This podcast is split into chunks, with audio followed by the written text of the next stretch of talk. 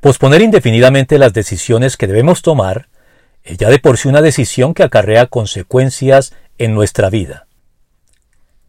El filósofo de la acción, el francés Maurice Blondel, decía con gran acierto que no tengo el derecho de esperar o dejo de tener el poder de elegir, agregando luego que si no actúo con mi propio movimiento, hay algo en mí o fuera de mí que actúa sin mí, y lo que actúa sin mí lo hace de ordinario contra mí.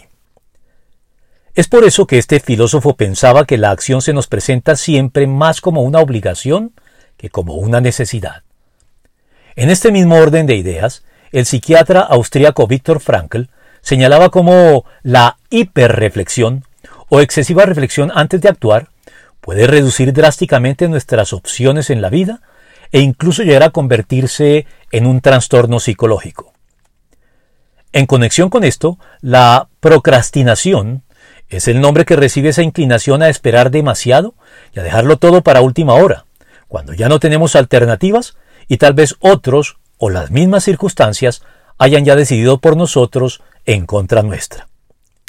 Así pues, planificar y reflexionar sobre los posibles cursos de acción es algo siempre recomendable y necesario para no equivocarnos por apresurarnos en el proceso de forma impulsiva y atolondrada.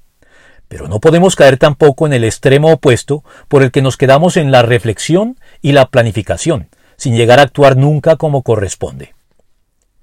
Es por eso que Dios nos desafía por intermedio de Josué en estos perentorios términos. Así que Josué los desafió.